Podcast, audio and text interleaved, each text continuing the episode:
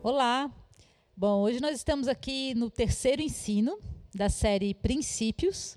O primeiro, nós começamos a falar de uma maneira geral acerca de recursos, tesouros, chamado economia do reino, né? Como que se trabalha as riquezas, as habilidades, os dons a partir da perspectiva de Deus.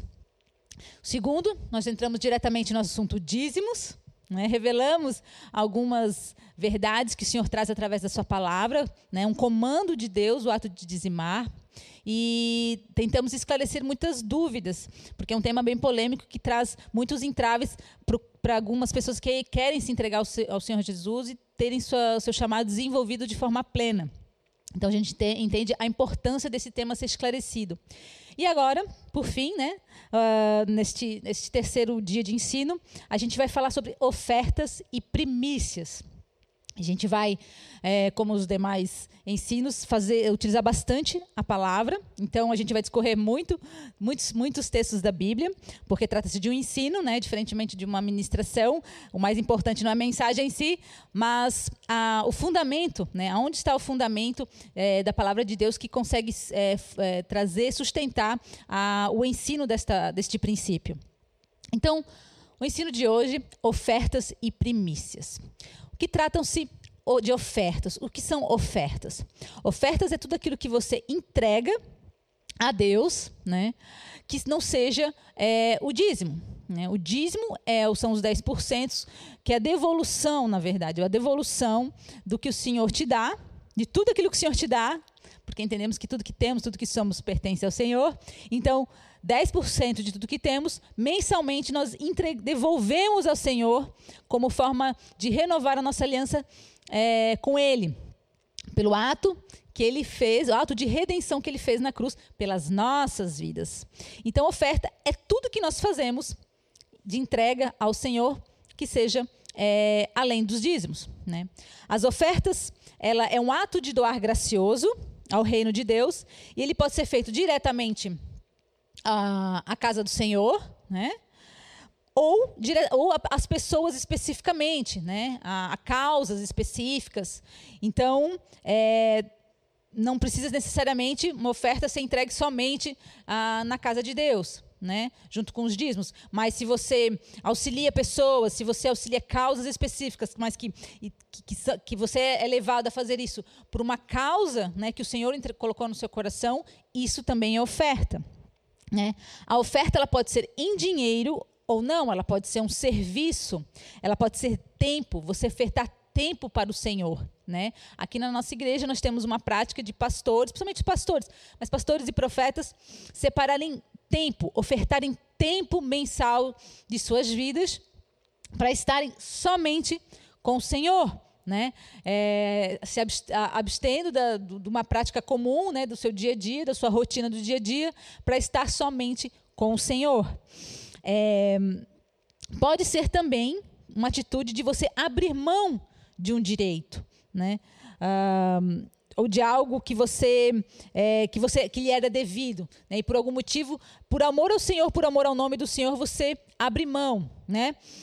Quando deixamos de lado uma causa que é um direito nosso, simplesmente para evitarmos um escândalo ou um mau testemunho, e o fazemos de coração para que o Senhor seja honrado, mesmo que o dinheiro não vá para a caixa do reino de Deus, o Senhor recebe como se tivesse sido ofertado a Ele. Isso também é honrar ao Senhor com os nossos bens. Por exemplo, é, uma pessoa da igreja, é, às vezes. É, comete um, uma, faz uma prática é, de, de roubar a igreja, né? E para que essa pessoa, para evitar que essa pessoa, e essa pessoa não, não se arrepende, enfim, ou ela não, não consegue a, a entender né, a atitude errada que ela fez, e, e começa a estar, ser contra né, os pastores, contra a igreja. Então, como uma forma de evitar que haja escândalo, que essa pessoa utilize de forma errada o nome da igreja, o nome do, né, das pessoas que estão envolvidas da igreja, se prefere abrir mão desse de recurso que essa pessoa tomou indevidamente, né, que ela não, não se entra no, com processo, não se, não se briga na justiça, não se cobra da pessoa, deixa essa pessoa com esse, com esse valor, né, ficar com esse, com esse, com esse valor, para que não haja escândalo e nem é, discórdia né, envolvendo o nome de Deus. Isso é uma oferta, é uma oferta passiva, não é ativa, mas é uma oferta para que seja preservado o nome do Senhor Jesus. É, como eu falei antes, as ofertas elas não necessariamente precisam ser entregues diretamente na casa do Senhor, elas podem ser feitas através de investimento diretamente na vida de pessoas e de causas do reino, né? Vamos abrir o texto de Provérbios 19 e 17, que fala assim: Quem ajuda os pobres, empresta ao Senhor e ele o recompensará. Então, quem auxilia os pobres, os necessitados, quem está ajudando pessoas, né, é, verdadeiramente com um desejo de que essas pessoas sejam auxiliadas, sejam necessidades é, diversas, né, as mais diversas que possam é, aparecer, elas estão emprestando ao Senhor, porque é plano de Deus, sim, a, que todas as pessoas sejam assistidas em todas as suas necessidades. O Senhor não se alegra com a pobreza, com a miséria, né, com a violência.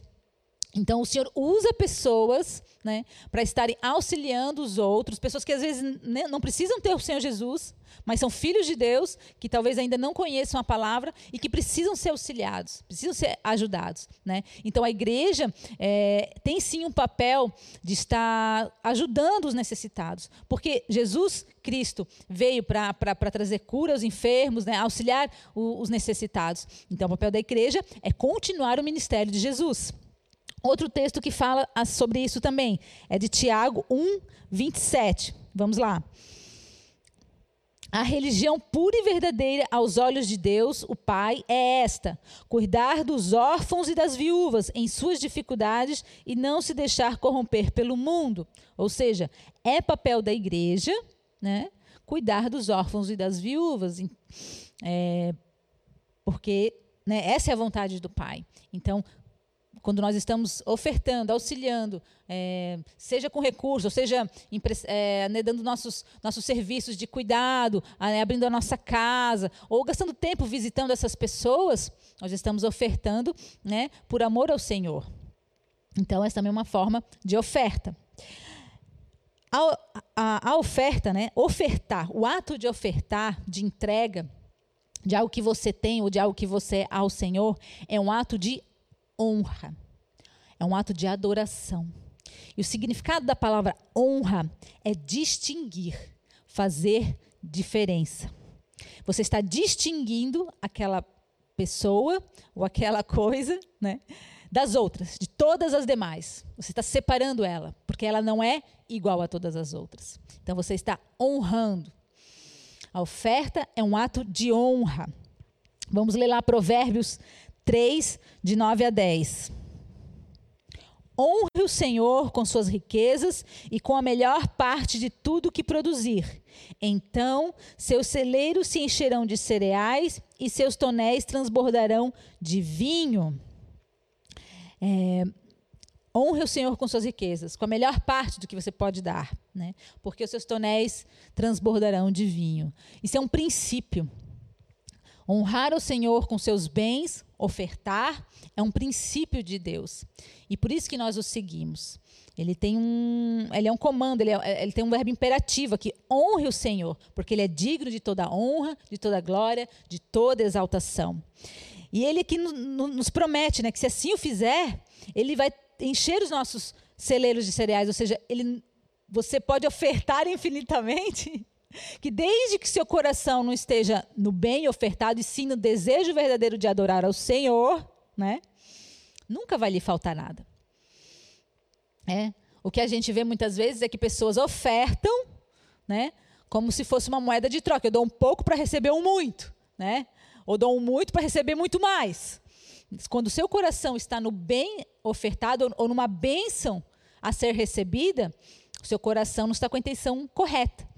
Logo, o princípio de Deus não vai é, resolver, ele não vai funcionar. Né? Então, para que esse princípio de que honrar o Senhor vai fazer com que os celeiros estejam cheios e que os, os vinhos, né, vinhos sejam transbordados dos seus sonéis, o teu coração deve estar no desejo verdadeiro de adorar o Senhor, tão somente. Ainda que nada aconteça, eu, eu quero adorar o Senhor com aquilo que eu tenho, com aquilo que eu sou. É. E o transbordar de vinho quer dizer a presença constante do Senhor na sua vida, a graça constante no Senhor na sua vida, né? Deus em todo tempo com você. E isso é melhor do que todos os tesouros da terra, né? Saber que Deus está com você é o melhor que nós podemos ter na terra. Vai além de ser suprido em, nossas, em suas necessidades, de haver provisão nos nossos celeiros, mas a presença de Deus será constante na nossa vida. É, a graça de Deus será constante na nossa vida. Vamos lá para Atos é, 20 e 35.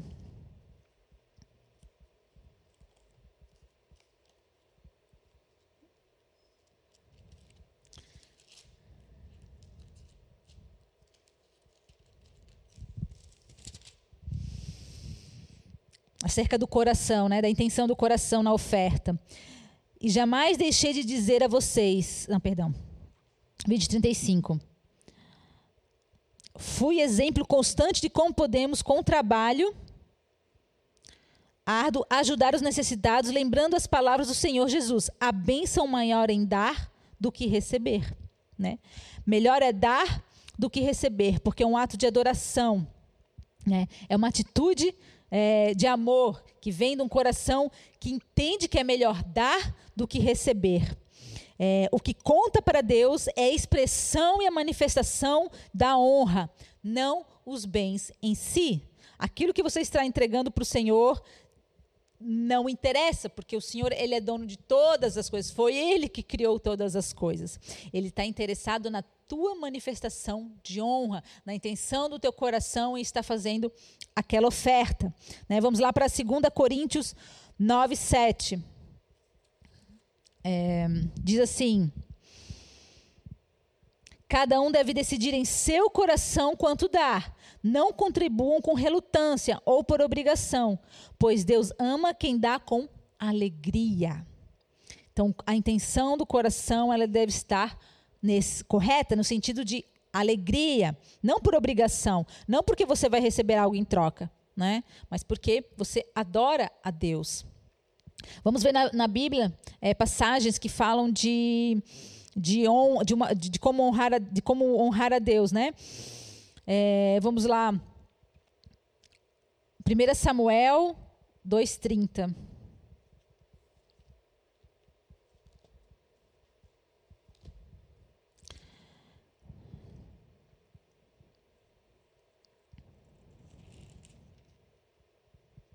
Portanto, assim declara o Senhor Deus de Israel: Prometi que membros de sua família da tribo de Levi sempre seriam meus sacerdotes. Agora, porém, declara o Senhor: isso não acontecerá.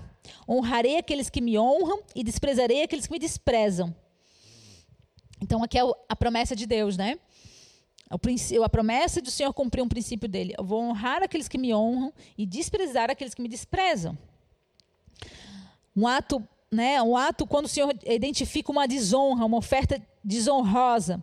Vamos lá para Malaquias 1, de 6 a 14.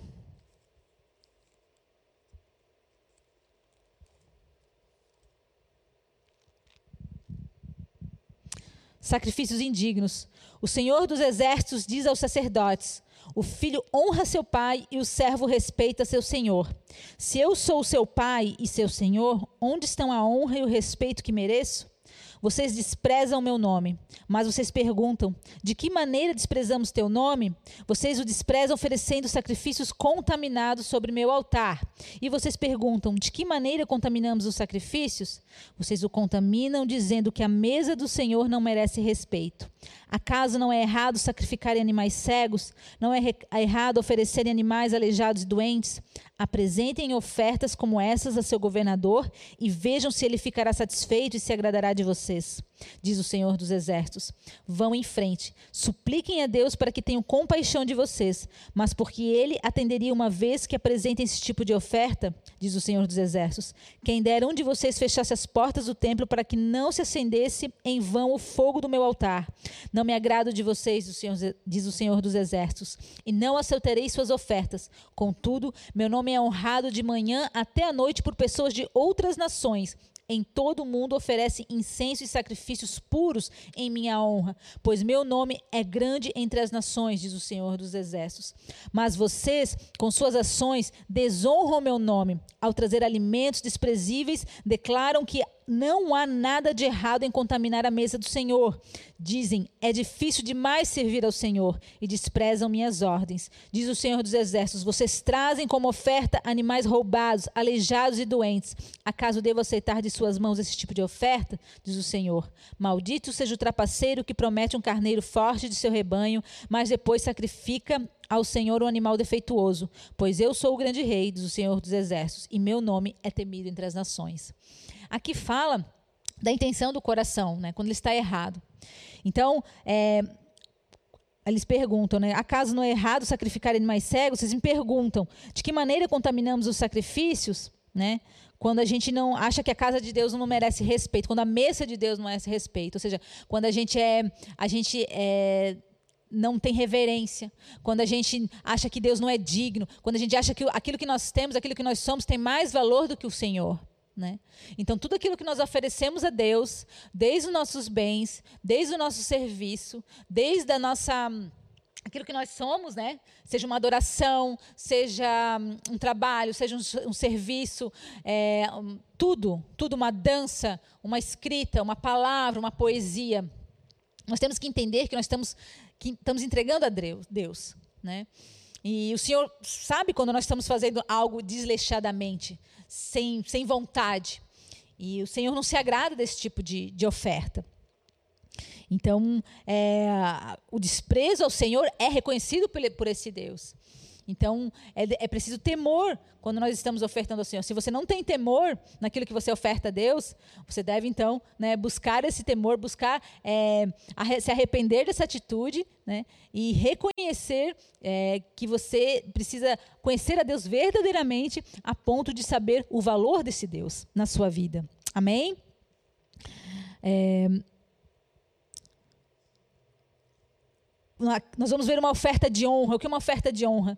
É, lá em Gênesis 22, de 1 a 12, é uma história bem conhecida da Bíblia, quando Abraão, é, Abraão, né, na, Deus deu uma promessa que ele seria pai de multidões, mas ele teve dois filhos, né? É, mas um filho era da promessa, que era Isaac.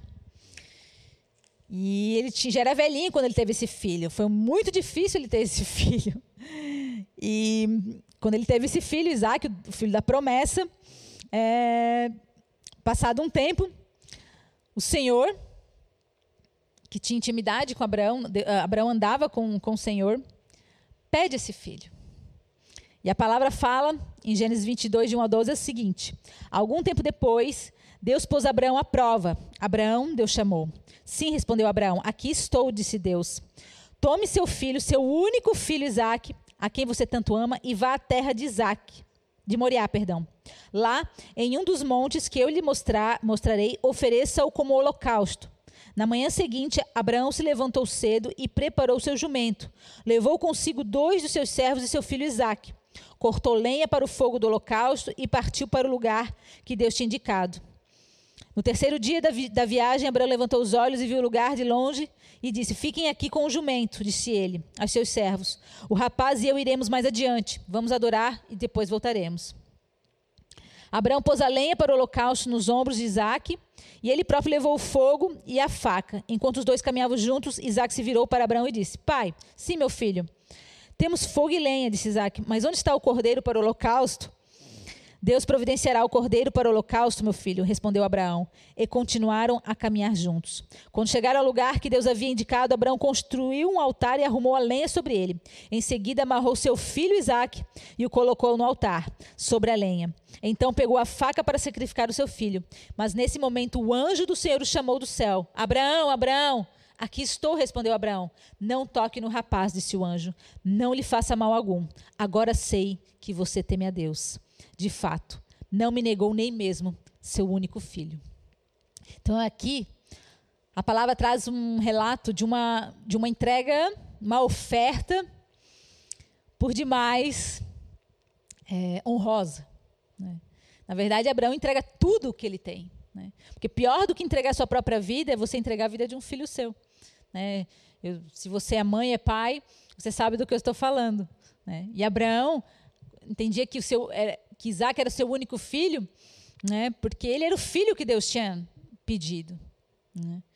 E, e ele, imagina a luta, você imagina a angústia que ele passou né?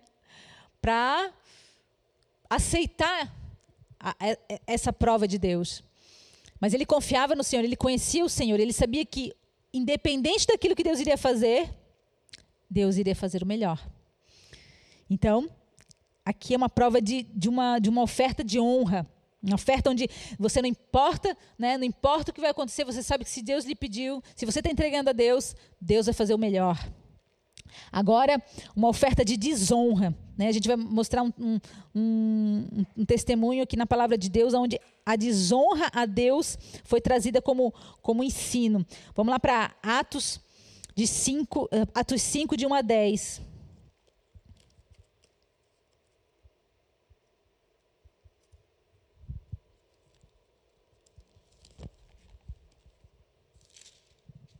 A história de Ananias e Safira. Havia, porém, um homem chamado Ananias, que com sua esposa Safira vendeu uma propriedade. Levou apenas parte do dinheiro aos apóstolos, mas com a aprovação da esposa, afirmou que aquele era o valor total e ficou com o resto. Então Pedro disse a Ananias: Por que você deixou Satanás encher o seu coração? Você mentiu para o Espírito Santo quando guardou parte do dinheiro para si. A propriedade era sua para vender ou não, como quisesse. E depois de vender, o dinheiro também era seu, para entregar ou não. Como pôde fazer uma coisa dessas? Você não mentiu para nós, mas para Deus. Assim que Ananias ouviu essa palavra, caiu no chão e morreu. Um grande temor se apoderou de todos que souberam o que havia acontecido. Então alguns jovens se levantaram, envolveram o corpo num lençol e o levaram para fora, e depois o sepultaram. Cerca de três horas depois, sua esposa entrou sem saber o que havia acontecido. Pedro lhe perguntou: Foi esse o valor que você e seu marido receberam pelo terreno? Ela, ela respondeu: Sim, foi esse valor. Então Pedro disse: Como vocês puderam conspirar por a prova o Espírito Santo? Veja, os jovens que sepultaram, que sepultaram o seu marido estão logo ali, perto da porta, e, te, e também levarão você. No mesmo instante, ela caiu no chão e morreu. Quando os jovens entraram e viram que ela estava morta, levaram seu corpo para fora e sepultaram ao lado do seu marido. Um grande temor se apoderou de toda a igreja e de todos que souberam desse acontecimento. Não se mente para Deus, não se conspira contra o Espírito Santo. Isso aqui é um testemunho bem pesado, né, do que uma atitude de desonra, né, pode fazer, pode trazer de consequências a uma pessoa. É, aqui já é logo, logo que a igreja, logo que Jesus é morto e ressuscitado, a igreja a igreja primitiva começa a se reunir e eles estavam vivendo em comunidades, então uh, o costume ali era a prática era vender, né? Cada um todo, todos viviam juntos, então as pessoas vendiam o que tinham para estar tá ali sobrevivendo e auxiliando a, a igreja, né, como um todo. E esse casal vende e como os discípulos falaram, olha, você podia vender e ficar com esse dinheiro. Né? Você não precisava dizer que estava entregando para Deus. Você não era obrigado a entregar para Deus. Mas ele entregou para Deus, afirmando que era um valor que não era o verdadeiro. Né? E Deus permite que esse homem morra, né? tenha, tenha morrido, para que, que fosse testemunhado por todos ali que para Deus não se mente, contra o Espírito Santo de Deus não se conspira. E ainda houve uma segunda chance, porque veio primeiro o marido, depois veio a mulher. E ainda assim, ela manteve a mentira. Então, ela também né, acabou morrendo. Então, a prova né, foi, foi, foi, foi dupla aqui. E as duas vezes a consequência foi de morte. Então, foi um testemunho muito forte para as pessoas que estavam ali. Então, você imagina que aqui na igreja, alguém diz: Ó, oh, vou, vou ofertar tanto, tanto para a igreja. Amém, amém. Aí chega aqui a gente descobre que não, que, que, ela, que não era aquela que ele tinha falado que ela tinha ofertado, que ela ofertava menos, né? que ela tinha mentido depois ela morre? Pensa. né? Foi muito foi algo bastante impactante, né? Mas isso na verdade traz essa força para que nós tenhamos firmes no nosso coração e para que essa essa verdade fique, né, realmente gravada em nós de que não se mente para Deus. Não se conspira contra o Espírito Santo, porque a oferta é um ato de honra. Né? É, ofertar, é, ofertar é um é, ofertar é a expressão de amor, né? É um ato de amor, é um ato de adoração. Ofertar também é um dom de Deus. Vamos lá para 2 Coríntios 9, 11.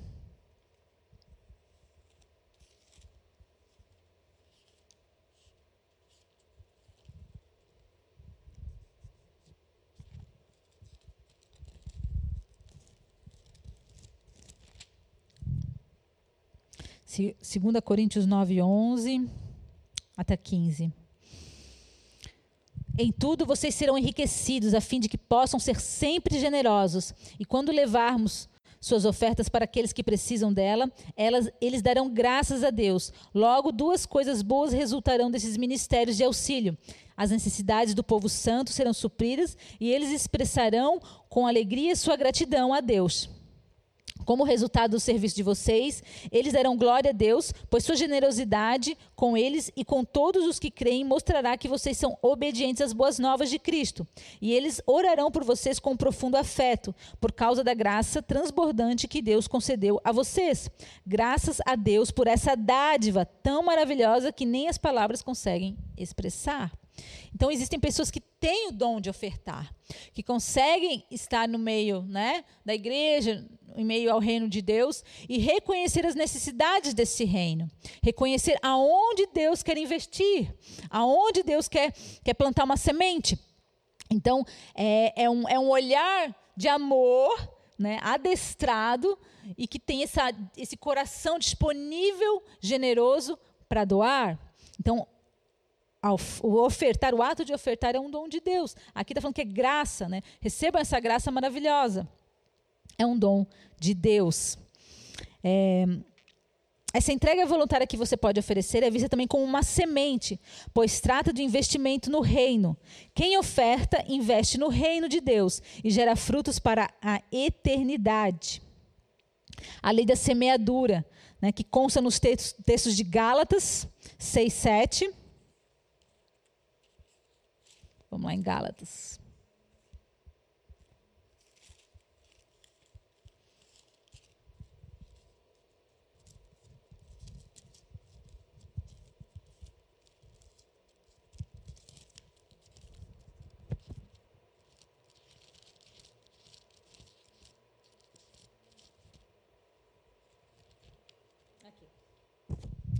Gálatas 6 e 7. Não se deixe enganar, ninguém pode zombar de Deus. A pessoa sempre colherá aquilo que semear. Então, aquele que, aquele que, que, que, planta, colhe o que, né, o que semeou. Outra, outra palavra, outro texto da Bíblia que fala sobre ah, o princípio né, do, da, da, da colheita. 2 Coríntios 9, de 6 a 11.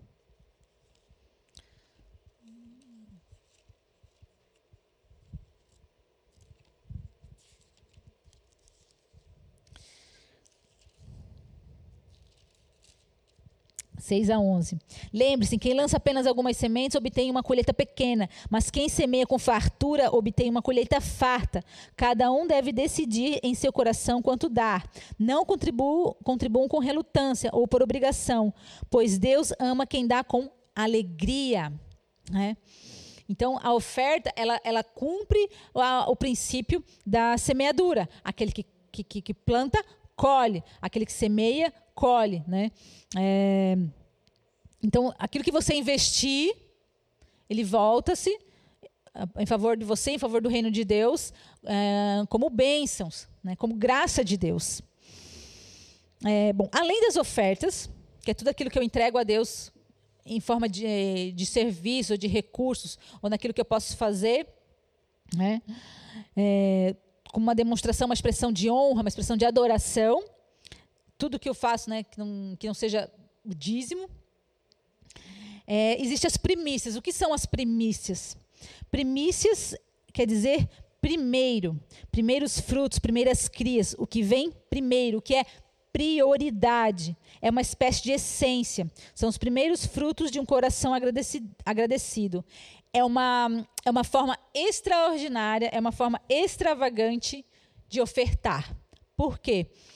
Porque ela coloca aquilo que você é, vai entregar a Deus, de, é, ela, ela parte de uma prioridade. Ela é uma prioridade. São, as primeiras, são os primeiros frutos, é a primeira parte, é a primeira hora do dia, é, é o teu primeiro trabalho, é o teu primeiro salário. Tudo que, você, tudo que é primeiro na sua vida e você entrega a Deus chama-se primícias. E ela é uma forma extravagante de adorar, de honrar a Deus. Né? Porque além de você estar ofertando a Deus, você qualifica essa oferta porque ela está em, é, é, são os primeiros, é aquilo de melhor, né? É o melhor daquela oferta você vai entregar a Deus. É, em Êxodo 34, 26, fala: quando fizer a colheita, o texto de Êxodo 34, 26. Quando fizer a colheita, leve à casa do Senhor, seu Deus, o melhor dos seus primeiros frutos. Né? Vocês conhecem a história de Caim e Abel, Gênesis 4.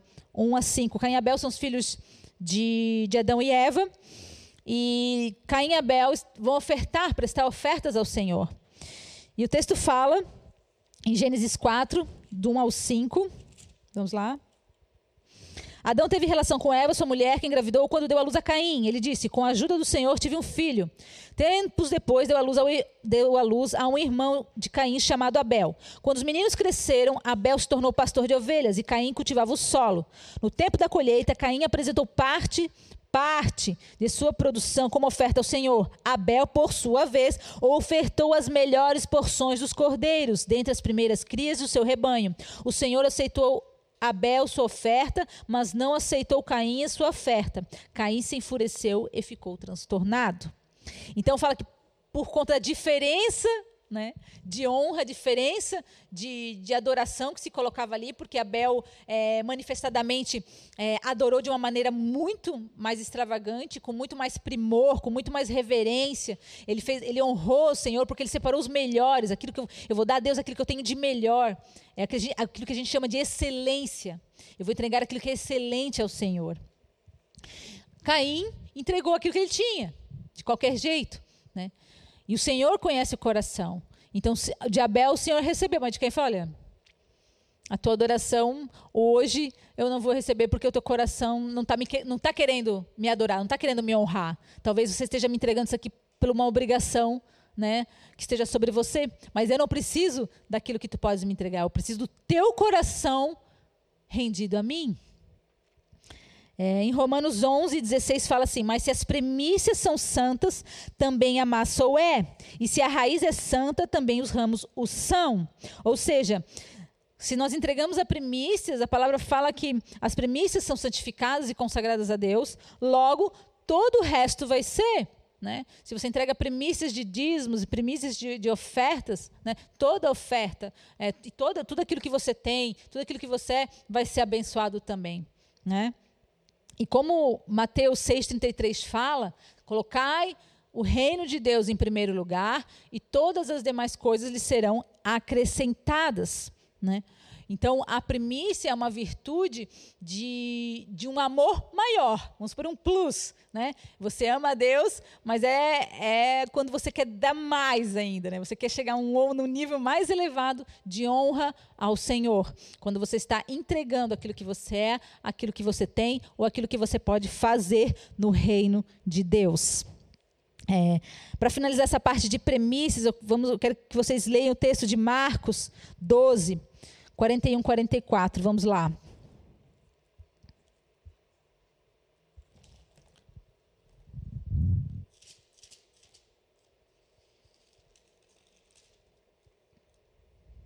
Doze, quarenta e um, quarenta e quatro.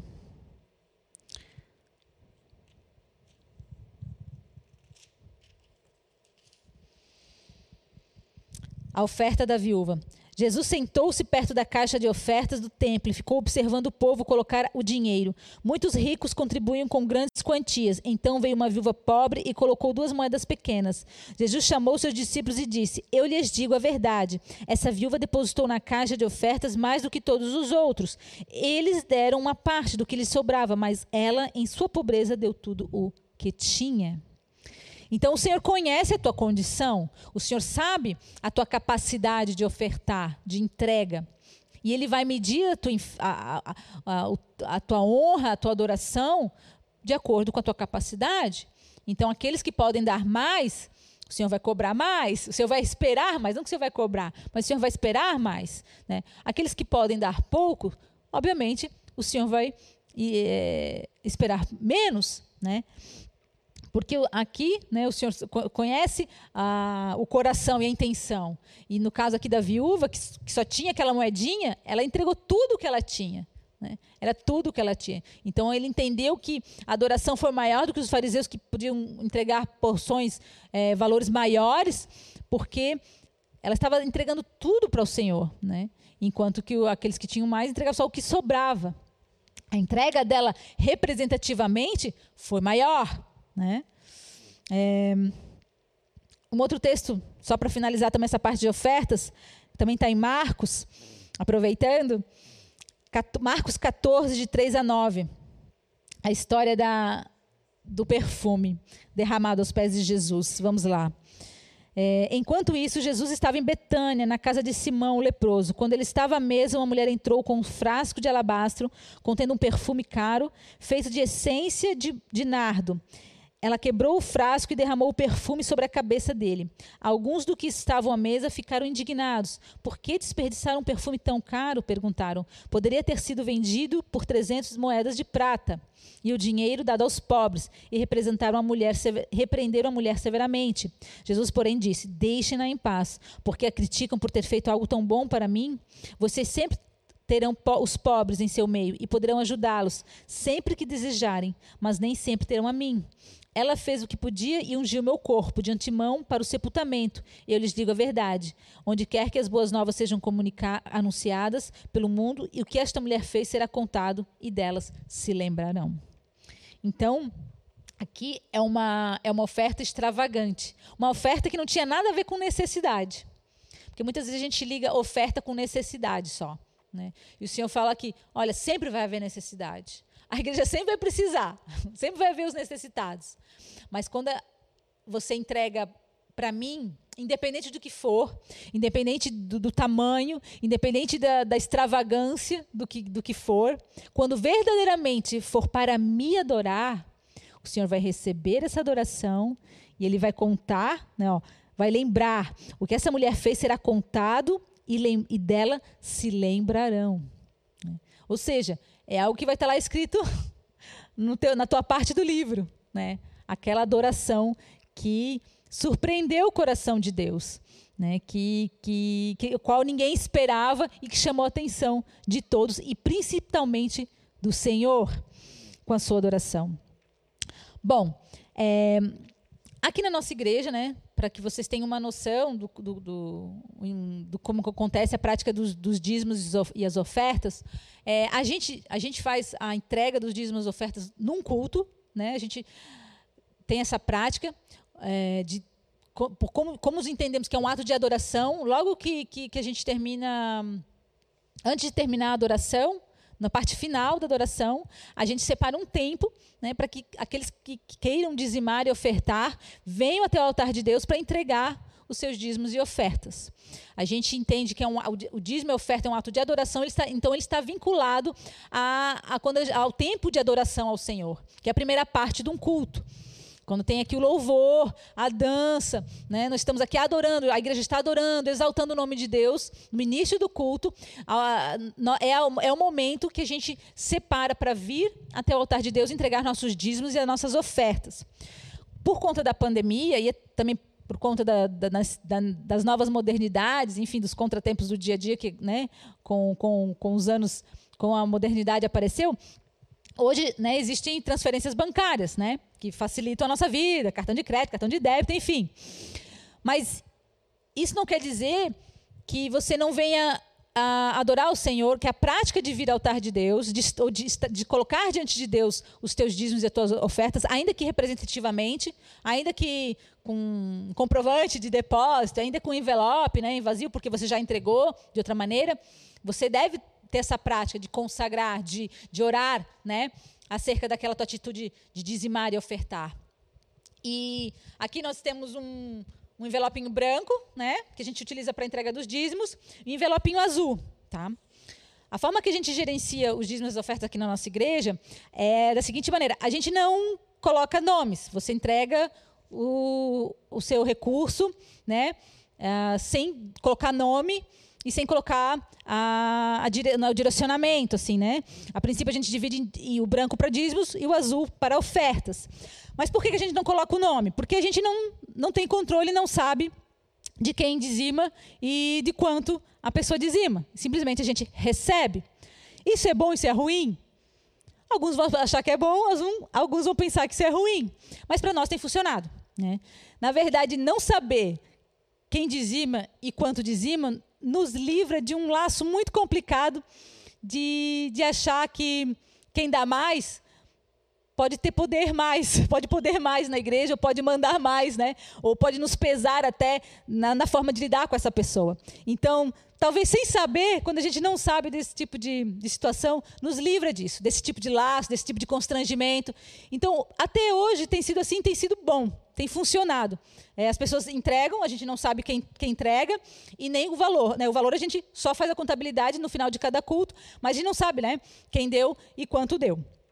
É, além disso, é, né, o, além do, da, da, entrega dos dízimos e ofertas, claro, agora, por conta das transferências, a gente acaba identificando alguns, algumas, algumas, alguns valores, mas a nossa prática é, rotineira, né, comum, é essa de vir entregar os envelopes aqui no, no culto que é, que é a prática né, que o Senhor direciona e orienta desde do Velho Testamento, onde vi, vem à casa do Senhor, entregue seus dízimos e suas ofertas, né, à casa do Senhor. Amém? Então, é, a gente está finalizando essa, essa parte do esse terceiro ensino da, da série Princípios. Lembrando que a gente começou uh, a série falando sobre a economia do reino. Né? A segunda parte a gente entrou especificamente no assunto de dízimos. E hoje a gente tratou de ofertas e primícias. Né? E a gente espera que você possa ter realmente é, tido a revelação do que, do que é que se tratam recursos, dinheiro, né?